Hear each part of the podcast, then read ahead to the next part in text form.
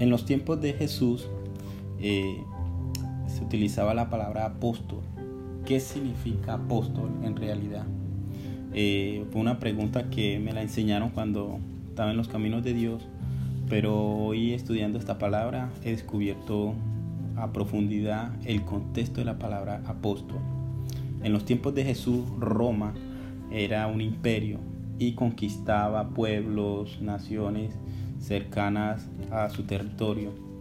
Y donde conquistaban alguna nación o pueblo, eh, mandaban a una persona a que estableciera la cultura, la religión, la educación, la arquitectura. Esa persona la llamaban apóstol porque era una persona con autoridad del rey para hacer ese trabajo. El objetivo de esa persona era que cuando el rey llegara a esa nación o pueblo conquistado, el rey no sintiera que había salido de su territorio, que cuando él hablara lo entendiera, que cuando él viera eh, eh, eh, los discursos que él diera, las personas pudieran comprender el idioma, entender su religión, su cultura. Eso era un apóstol en los tiempos de Jesús para los romanos. Vemos que los discípulos, cuando estaba Jesús en la tierra, le seguían. Eso es un discípulo, una persona que sigue a alguien. Y cuando Jesús se va al cielo, ya dejaron de ser discípulos eh, sino que ya se les menciona como apóstoles. Apóstoles. porque Jesús no los llamó patriarcas, rabinos, sacerdotes a los discípulos, sino que los llama apóstoles? Porque Jesús quería impartir esas nuevas nuevas, traer el cielo a la tierra, eh, traer esa justicia, ese amor, esa gracia por medio de los apóstoles, que en sí eran sus discípulos. Ese es el contexto de la palabra apóstol, una persona que trae nuevas nuevas. Y el objetivo también es transformar al pueblo. Eh, por eso Jesús les llamó apóstol, no les llamó levitas, sino eso, tratando de dar a entender eso.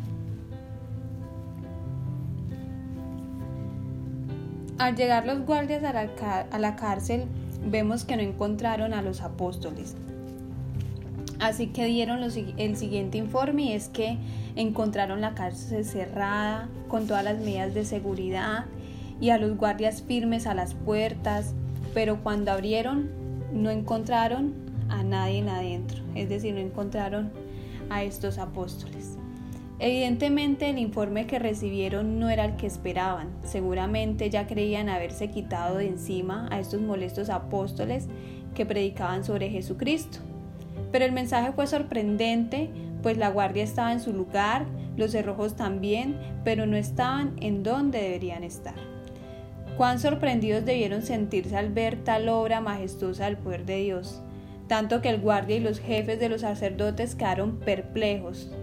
Y es que precisamente perplejidad es lo que se percibe, es lo que percibe el mundo que no comprende el obrar de Dios cuando ve sus prodigios. Vemos cómo se les reclamó y se les prohibió a los apóstoles enseñar en el nombre de Jesús, pues ya se habían dado cuenta que sus enseñanzas habían llenado todo Jerusalén y la gente estaba culpando a los sacerdotes de haberle dado muerte a Jesús. Cuánta incertidumbre deben haber sentido aquellos que queriendo hacer daño veían cómo Dios les protegía de sus manos. Y aquí vemos una maravillosa respuesta por Pedro y por estos apóstoles y es que es necesario obedecer a Dios antes que a los hombres. ¿Qué confrontación hicieron estos apóstoles que respondieron ante ellos con que respondieron ante ellos con argumentos tan claros, tan concisos de que la resurrección de Jesús de la resurrección de Jesús de su muerte en la cruz, el poder de Dios y la exaltación de Cristo como príncipe y salvador para arrepentimiento y perdón de pecados. Ellos como testigos oculares y presenciales de ello, en lo cual también involucran al Espíritu Santo como sello dado a quien les obedece. Y esta mañana queremos hacernos las siguientes preguntas y es ¿cómo sería mi fe si tuviera que pagarla con la persecución? Si eso implica perder mi trabajo, si me encerraran, si me torturaran, si me golpearan o me rompieran los huesos o si estuviera amenazada de muerte por predicar el Evangelio, ¿será que seguiría siendo cristiana? ¿Será que seguiría siendo cristiano? ¿Será que abandonaría mi fe? ¿Qué pasaría si yo estuviera en esa situación? Y es cierto que la Biblia nos enseña a respetar a las autoridades, a someternos a ellas, pero ¿qué sucede si, si éstas nos llevan a desobedecer un principio de Dios? Es en este punto donde nuestros principios no son negociables, sino deben adaptarse a este mundo actual. Por eso la palabra es clara en advertirnos que si queremos conocer la voluntad de Dios buena, agradable y perfecta, no debemos pensar ni vivir como vive este mundo, al contrario, pensar y ser como nos lo dice la palabra. Dios, por tanto, nos está llamando a nosotros hombres y mujeres que no nos avergoncemos de la fe y que estemos dispuestos a obedecer a Dios antes que a los hombres. Bueno, eh, vemos que los apóstoles estaban viviendo una confrontación frente al concilio y era que concilio estaban los sacerdotes, los principales y los saduceos.